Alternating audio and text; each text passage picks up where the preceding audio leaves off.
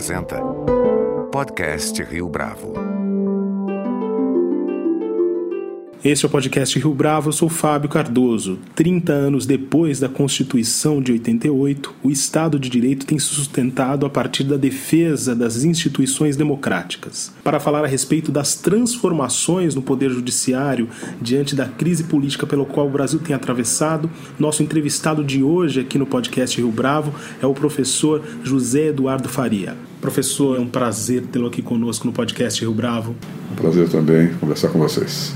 Neste ano de 2018, a Constituição de 1988 foi bastante celebrada e um dos exemplos disso foi a manifestação das autoridades constituídas ao longo desta semana que estamos gravando essa entrevista. Na sua avaliação, em que medida essa mesma Constituição contribuiu para que houvesse uma mudança na atuação do Judiciário? Essa Constituição vem depois de um período bastante autoritário.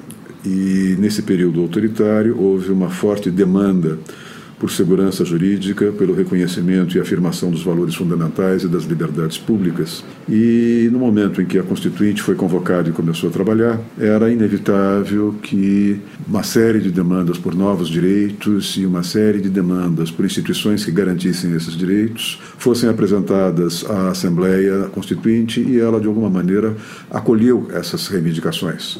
Se nós olharmos, nós vamos perceber que o capítulo do direito dos direitos é um capítulo bastante extenso. Nós vamos perceber que o Ministério Público ganhou prerrogativas do ponto de vista da garantia do regime democrático, entre outras, entre outras conquistas. E nós vamos perceber que o próprio judiciário também saiu com, vamos dizer, as suas competências um pouco alargadas, ou bastante alargadas, em função de um caso muito específico, em função de um ponto muito específico que tem passado desconhecido ou desapercebido da opinião pública. A Constituição é um conjunto de regras, e essas regras são regras que são dirigidas à sociedade brasileira. Na medida em que a sociedade brasileira é muito complexa, ela é muito funcionalmente diferenciada em sistemas muito especializados, houve em algum momento a necessidade da Constituinte lidar com questões novas e ela não dispunha, os constituintes não dispunham naquele momento de uma certeza no sentido de dar um tratamento objetivo àquelas questões. Isso os fez, em vez de uh, criar regras para dar conta dessas situa situações muito específicas, eles optassem pelos princípios jurídicos. A diferença entre as regras e os princípios é que as regras são geralmente muito objetivas, ela tem uma que nós chamamos no direito de uma textura fechada, as palavras tendem a ser mais precisas, enquanto nos princípios as palavras são mais vagas, são deliberadamente vagas, são deliberadamente polissêmicas, são deliberadamente indefinidas, porque elas têm uma função retórica.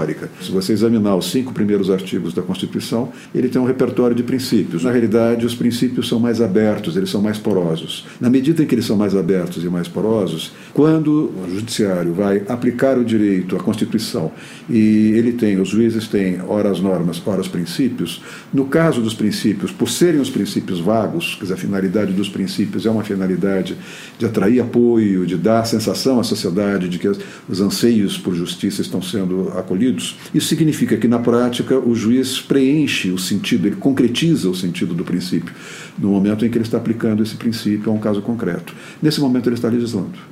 Nesse momento ele está, vamos dizer, rompendo apenas o papel, rompendo aquela divisão do trabalho em que o legislador legisla e o juiz julga. Como o legislador constitucional permitiu uma combinação de princípios e regras, no caso específico dos princípios, no momento em que um juiz de primeira instância, por exemplo, aplica um princípio, ele está fechando o sentido daquele conceito vago para aquele caso. Nesse momento ele está legislando, está legislando para o caso concreto. É por isso que você teve um forte protagonismo dos juízes de primeira instância. É por isso que os juízes de primeira instância acabaram, nos casos levados a eles, decidindo com base em princípios, e se explica a judicialização da política, e se explica um protagonismo judicial, e isso, de certo modo, explica o que está acontecendo, por exemplo, com a questão da Lava Jato. Então, isso explica por que essa Constituição, de um lado, é importante e por que, de outro lado, ela abriu espaço para as instituições jurídicas, tanto no caso do Ministério Público quanto no caso do Poder Judiciário. Na sua avaliação, professor, a expressão ativismo judicial ela tem sido propriamente aplicada? As pessoas não estão dando a devida atenção, o rigor técnico a esse fenômeno. E, primeiro, esse fenômeno é um fenômeno mundial. Segundo, na medida em que a sociedade mundial se torna mais complexa, é difícil você lidar com situações muito específicas com normas muito precisas. Como os, existe uma figura no direito que é chamado, desculpe o latim, o princípio don, don liquid, quer dizer, nenhum juiz pode deixar de uh, dar uma resposta às consultas, nenhum juiz pode deixar de dar uma decisão uh, contrária ou, ou, favorável à demanda que lhe é encaminhada. E nesse momento, né, o princípio do non liquid significa que ele tem obrigatoriamente dar uma resposta quando ele é acionado. O que nós estamos percebendo é que quando as pessoas falam no protagonismo judicial ou falam no excesso de, vamos dizer, presença do judiciário na vida política, muitas vezes o que os juízes estão fazendo não é interferir espontaneamente na vida política, eles são provocados. Os partidos não se entendem, os setores partidários que são derrotados querem de uma segunda chance e deslocam a discussão do parlamento para o judiciário. Nos conflitos entre o executivo e o legislativo, quando eles não se entendem, a parte derrotada ou quando há uma paralisia decisória recorre ao judiciário. Quer dizer, o que nós temos de olhar é que houve uma crescente demanda da sociedade e também das instituições do executivo e do legislativo uh, para o judiciário. Portanto, é um, um fenômeno muito mais complexo do que parece, muito mais importante do que parece e sim, é um fenômeno que tem lados positivos e tem seus lados negativos. Os lados positivos é que você tem um judiciário mais atuante, o lado negativo é que se você tiver um número excessivo de princípios na Constituição, esses princípios abrem espaço para uma certa insegurança jurídica, para uma certa incerteza jurídica, porque, como os princípios são vagos, você nunca sabe o que um juiz uh, de São Paulo, o que um juiz do Rio Grande do Sul, o que um juiz da Amazônia uh, entenderá, por exemplo, uh, com relação ao que nós chamamos de princípio da função social do contrato. O que é isso social? Há uma lei que diz que o juiz, quando julgar, tem de levar em consideração o bem comum. Quer dizer, é meio tautológico, que vem a ser esse bem comum, não é? O bem comum para você é o mesmo bem comum para mim, nós temos o mesmo tipo tipo de entendimento. Então, quando você tem uma legislação com uma combinatória entre normas e princípios, mas uh, as normas são a regra, os princípios são a exceção, isso permite uma certa plasticidade para que a Constituição se adapte a uma sociedade complexa. Se nessa combinatória você erra a mão e tem um número mais significativo, um número muito grande de princípios, em vez de segurança e plasticidade, você pode ter um desequilíbrio dos poderes, você pode ter uh, uma certa insegurança, uma certa incerteza jurídica. A crítica que se faz à Constituição é de que os constituintes teriam uh, colocado um número um pouco mais alto do que o desejável de princípios na Constituição. Já prevendo isso ou é, esse foi um efeito inesperado? Foi fruto, não, foi fruto, foi fruto dos acontecimentos entre 1987 e 1988. Se nós olharmos, tem dois aspectos que estão sendo muito pouco vistos nesses 30 anos de Constituição.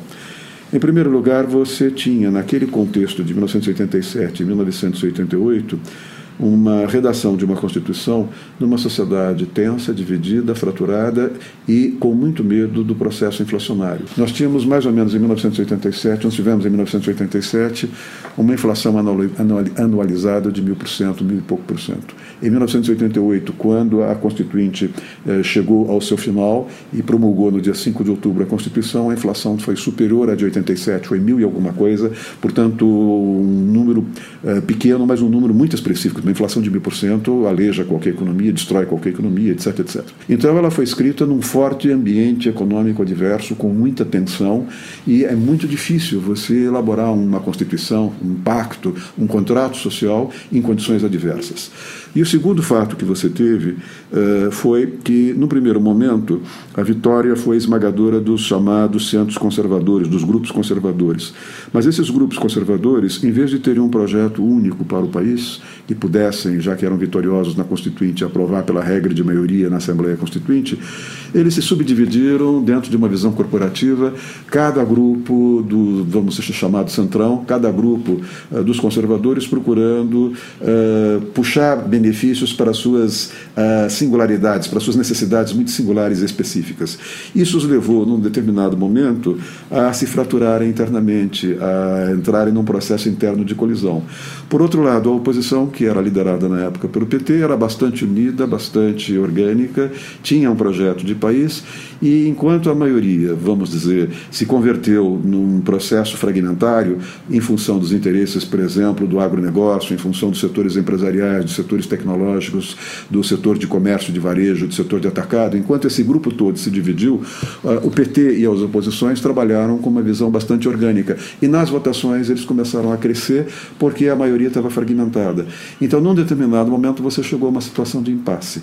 Nessa situação de impasse, eles chegaram a um acordo. Tudo aquilo que dividir, tudo aquilo para o qual nós não temos a possibilidade de tomar uma decisão agora, a gente ou age por meio de uma norma principiológica, portanto, a norma principiológica é aberta e dá para a população a imagem de que a Constituição fechou, foi fechada, quer dizer, ela foi, foi concluída, ou então nós colocamos uma determinada regra mais aberta, mas condicionamos o exercício dessa regra a uma lei complementar que vai regulamentar esta regra. Ou seja, você adia para o próximo, para, o, para a próxima legislatura. Então, eh, essa questão de combinatória de normas e princípios foi determinada, de um lado, porque os constituintes tinham de lidar com uma economia que estava implodindo, e, por outro lado, que havia um fenômeno de paralisia decisória. Como eles eram quase que obrigados a trabalhar num prazo limite de dois anos, não havia um prazo formal, mas como havia um país que estava saindo de uma ditadura, os militares poderiam voltar, a ideia, o consenso ali foi no sentido de que em dois anos nós liquidamos essa tarefa. Para liquidar a tarefa em dois anos, tiveram de superar as paralisias decisórias. Ao superar a paralisia decisória, recorreram a essa estratégia principiológica. Num dos artigos recentes que o professor escreveu sobre esse tema, houve a lembrança da obra e da análise de Raimundo Fauro. Que falta essa lembrança, esse, essa, esse tipo de análise faz nos dias de hoje ou nessa, nessa conjuntura que a gente vive?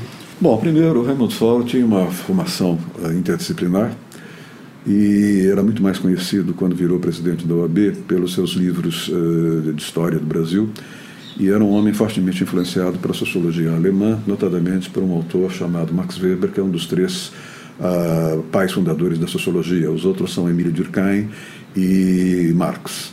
Uh, Weber é um autor extremamente complexo, nasce na altura de 1864, morre em 1920 tem uma contribuição para a sociologia jurídica, tem uma contribuição para a teoria do Estado absolutamente inequívoca, e o Fauro conhecia profundamente o Weber, e o Fauro trabalhava com as categorias weberianas. Uma dessas categorias é a tensão entre racionalidade material e racionalidade formal.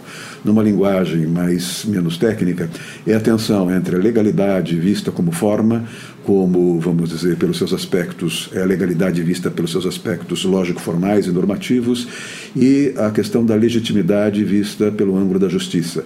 Nem tudo aquilo que é legal é justo, nem tudo que é justo é legal. Nem sempre você consegue, na elaboração de uma Constituição, ou de um código, de uma lei, você consegue conciliar legalidade com justiça. O Fauro tinha uma clara noção disso e, a meu ver, ele contribuiu com artigos decisivos, com discursos, mas principalmente como presidente presidente da OAB, entre 1976, 77, 78, ele conseguiu mostrar a importância de uma visão de mundo que se preocupasse com a questão da justiça, mas também se preocupasse com o raciocínio lógico formal no que se refere às liberdades públicas. Ele teve um mérito que foi, no momento mais sombrio da ditadura, foi quando morreu Vlado Herzog, quando morreu Manuel Fiel ele teve a lucidez e a coragem cívica de, em vez de partir para um confronto com a ditadura, exigir da ditadura o restabelecimento do habeas corpus. É, naquele momento, a ditadura também estava dividida, não sei se o nosso público é capaz de lembrar, ou se tem lembrança no sentido do que aconteceu, mas o Geisel vinha sendo desestabilizado pelos, pelos setores mais radicais dos porões da ditadura e, para tentar, vamos dizer, se manter no poder, abriu um processo de diálogo com a sociedade civil. Foi quando o seu chefe da Casa Civil, Goberido Couto e Silva, trabalhou a ideia de distensão lenta, gradual e segura, criou, através do ministro eh, do senador Petrônio Portela, chamada Missão Portela, conversou, por exemplo, com Dom Paulo Evaristo, conversou com líderes da sociedade civil, e um desses líderes da sociedade civil foi o Fauro. E o Fauro, em vez de fazer grandes discursos, foi muito objetivo. A condição que nós temos para o diálogo, nós, a OAB, temos para o diálogo, é restabelecer habeas corpus. Habeas corpus é o direito mais elementar que nós temos no momento em que nós queremos uma abertura política, é a primeira conquista que nós exigimos como condição para sentar à mesa para esse diálogo. O Fauro teve o papel de, por exemplo, para a minha geração, uh, deixar a ideia de que se nós quiséssemos contribuir para o aperfeiçoamento das instituições depois da conquista da democracia, nós deveríamos tratar o direito percebendo as suas especificidades, as suas nuances, as suas singularidades. O tema habeas corpus voltou à tona com muita força em julho desse ano por conta da investida junto ao TRF4 pela soltura do ex-presidente Lula. De acordo com a sua visão, como é que esse episódio se insere dentro dessa discussão a respeito do habeas corpus? O que eu quero dizer é que, no caso específico do processo que levou o presidente Lula a ser condenado e a cumprir pena após o julgamento em segunda instância do Tribunal Regional Federal da Quarta Região, tudo isso parte exatamente de toda a institucionalização eh, trazida pela Constituição em matéria de processo civil, de processo penal, de autonomia do Ministério Público, de autonomia do Judiciário. Eu não quero cair no jogo das narrativas dos advogados, dos juízes, dos promotores. O que eu quero é, vamos dizer, perceber que houve o funcionamento das instituições. Não é? Você pode discordar da decisão que as instituições e os seus operadores deram, mas esse funcionamento é um funcionamento que foi um pouco ofuscado pelas narrativas uh, do ponto de vista dos advogados do presidente presidente Lula, que em alguns momentos trabalharam mais com uma visão política no sentido de vitimizar, aproveitar a vitimização com uma preocupação eleitoral do que uma defesa técnica jurídica. Tanto isso é verdade que houve um momento em que a equipe do presidente Lula teve quando a situação começou a ficar mais difícil para ele, percebeu que essa estratégia poderia gerar alguma complicação, ele teve a contribuição dos mais ilustres ex-ministros do Supremo Tribunal Federal, que foi o advogado, ex-procurador da República, o ex-chefe da Procuradoria da República, ex-chefe do Ministério Público Federal, José Paulo Sepúlveda Pertence. Quer dizer, quando ele tenta introduzir uma defesa mais técnica para permitir, por exemplo, que o presidente Lula tivesse direito a uma prisão domiciliar, a reação dos advogados iniciais era no sentido de não, não queremos uma defesa técnica, queremos uma defesa política que permita uma estratégia de vitimização que acabe permitindo mais à frente ou a eleição de um candidato do Partido dos Trabalhadores ou que permita ao partido desqualificar a legitimidade do processo eleitoral. Então, o que eu quero dizer é que as análises da imprensa se deixaram levar um pouco pelas narrativas, pelas que a gente chama de uh, metáforas fabuladoras ou metáforas mobilizadoras, ou seja, você teve muita espuma e pouca, e pouca consistência nesse debate. Então, nesse momento, que eu tenho procurado nos meus artigos no Jornal Estado, uma vez a cada mês, eh, focar o tempo todo em discussões mais técnicas, chamar a atenção para as questões processuais, chamar a questão para as mudanças que nós tivemos na legislação penal. O que poucas pessoas sabem, por exemplo, é que a legislação com base na qual está sendo condenado o presidente Lula, estão sendo condenados ou estão sendo presos ex-ministros e ex-presidentes da Câmara dos Deputados, é uma legislação que começou a ser feita não dentro do Brasil, mas fora do Brasil, começou a ser feita na Organização para a Cooperação e Desenvolvimento Econômico na década de 1980 em Paris, dentro de uma estratégia dos países da União Europeia e dos países da OCDE de tentar reprimir e coibir o terrorismo e a máfia a partir de uma sua asfixia financeira. Em vez de você combater militarmente, reprimir uh, a violência, a ideia era trabalhar com serviços de inteligência e asfixiar o coração financeiro que alimentava os atos terroristas, alimentava as finalidades da máfia. Isso vai fazer com que a OCDE crie uh, o chamado Grupo Anti-Lavagem de Dinheiro, hoje com a sigla conhecida GAF, e isso vai ser não é, uma minuta que a OCDE vai passar para todos os países filiados a ela. O país, o Brasil não é um país membro da OCDE, mas no governo, creio que foi do presidente Fernando Henrique, ele internalizou, quer dizer, ele puxou essa minuta de um direito penal econômico, isso foi aprovado pelo Congresso, e o Brasil tem uma legislação moderna, cuja característica é a de ter sido fortemente influenciada pelos mecanismos americanos de processo penal, de direito penal, entre os quais se inclui a delação premiada. Ao mesmo tempo, a tradição brasileira era uma tradição oposta ao do direito anglo-saxônico, era uma tradição oposta ao common law. common law. O direito brasileiro é um direito franco-românico, mais ritualizado, mais burocratizado, e a partir daí você tem um enfoque, não é um jogo entre dois enfoques, um enfoque mais anglo-saxônico, mais flexível, que trabalha com os precedentes, e um enfoque mais burocratizado e ritualizado, que é o enfoque do, do, da civil law, da, da família romano-germânica ou da família franco-românica de direito. O que você tem hoje é um processo de renovação do direito, o que você tem hoje é um processo de elaboração de normas que, de certo modo, cubram os vasos comunicantes entre os países, normas que transcendam as fronteiras territoriais dos países, e essas normas são produzidas tematicamente por organismos multilaterais. Não estou dizendo que vai ter um direito mundial, mas você começa a perceber a necessidade de uma uniformização dos direitos. E isso também ocorreu no direito penal. E, de certo modo, essa uniformização do direito penal não é suficientemente bem transmitida pela imprensa, quando na realidade as condições de funcionamento do processo penal, coleta de provas, etc, etc, tudo isso mudou exatamente em função da renovação do direito penal econômico a partir dos anos 80, a partir de uma iniciativa da Organização para a Cooperação e Desenvolvimento Econômico. Eu sei que o professor não é adepto, portanto, dessa polarização das narrativas, mas a pergunta vem exatamente por conta dos desdobramentos políticos das últimas semanas. O juiz Sérgio Moro aceitou o convite do presidente eleito Jair Bolsonaro para ser ministro da Justiça. No mundo ideal, o juiz deveria ter recusado o convite para preservar a legitimidade do Lava Jato ou essa hipótese não faz qualquer sentido?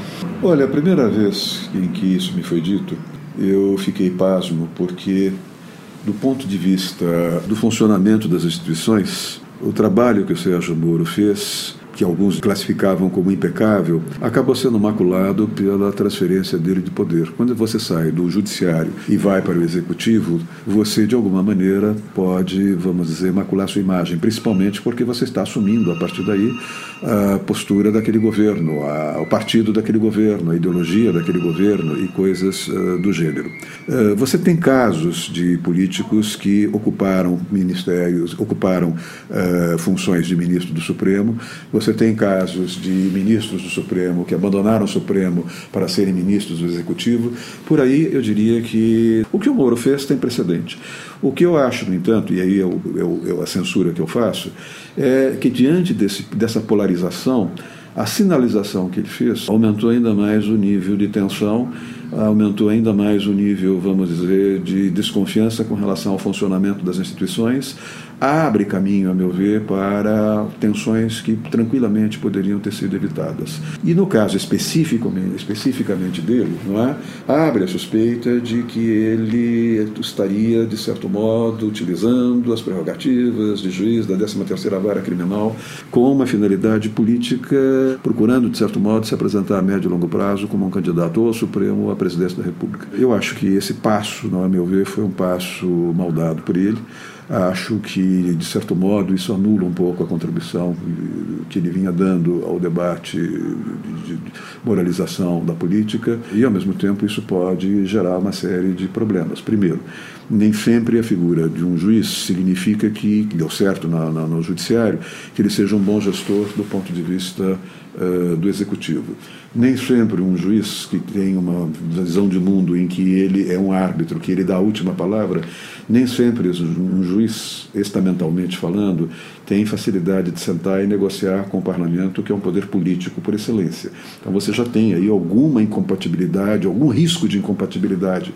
Terceiro, você tem um presidente da República que foi eleito, que é um militar, no primeiro momento parece um homem muito estovado, parece estovado, um homem que tem uma certa dificuldade de sentar e negociar, um homem que no fundo pertence, ah, do ponto de vista do estamento ah, de sua origem, a uma carreira em que os oficiais de porte médio, como é o caso dele, de nível médio, cumprem ordens. Não é? Ele, na correia de transmissão, recebe as ordens de um coronel, recebe as ordens de um general de brigada, de um general de divisão, de um general de exército, e as repassa para um major, repassa para um tenente.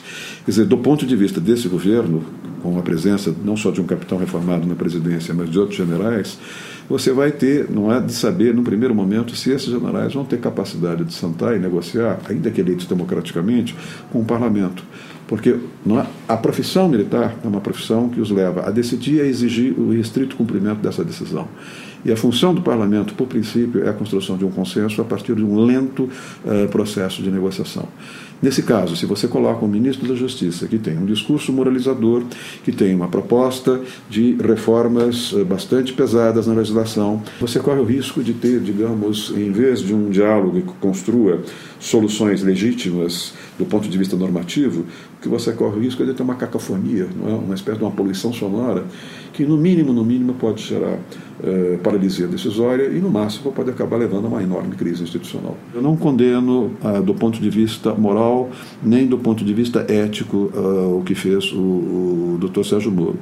Uh, outros já fizeram isso. Eu acho que apenas eu vejo isso como um erro de avaliação política, um comportamento, a meu ver, uh, politicamente equivocado, um erro do ponto de vista, vamos dizer, um pouco equivocada do processo político de si próprio e da instituição a que pertence. Qual é a sua expectativa no tocante à relação da administração Bolsonaro com o judiciário? As declarações que foram dadas no contexto da campanha eleitoral, elas devem ser levadas em consideração como alerta? Quando nós olhamos o discurso de campanha desse candidato, quando nós olhamos a trajetória dele em 28 anos na Câmara dos Deputados, claramente o discurso sempre foi um discurso de, se não de afronta aos marcos constitucionais, de um certo desprezo pela ideia de segurança jurídica, pela ideia de certeza jurídica, pela ideia de império da lei.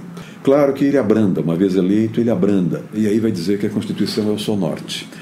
Mas, mesmo que ele diga que a Constituição é o seu norte e que ele vai se colocar como refém da Constituição, a questão não está de todo, o perigo da afronta aos marcos constitucionais não está de todo afastado porque a questão é saber o que é que ele entende por Constituição, a questão é saber o que é que, como é que ele interpreta a Constituição, e a questão é saber não o que ele lê na Constituição, mas aquilo que os poderes encarregados de zelar pela Constituição, a começar pelo Judiciário, nós temos um sistema difuso de controle da, da, da Constituição, quer dizer, juiz de primeira instância pode fazer, mas o Supremo também é uma corte constitucional, é, quando os juízes e o Supremo começarem a interpretar essa Constituição que ele prometeu jurar é, com critérios técnicos de gente formada em direito e não com aquilo que ele lê, com aquelas palavras que ele lê.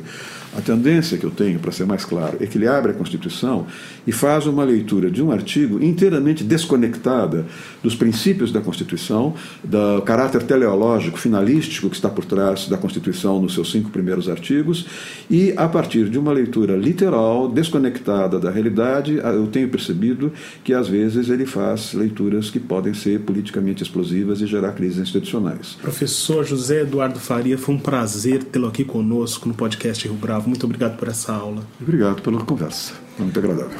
Com produção visual de Natália Ota, este foi mais um podcast Rio Bravo. Você pode comentar essa entrevista no SoundCloud, no iTunes ou no Facebook da Rio Bravo.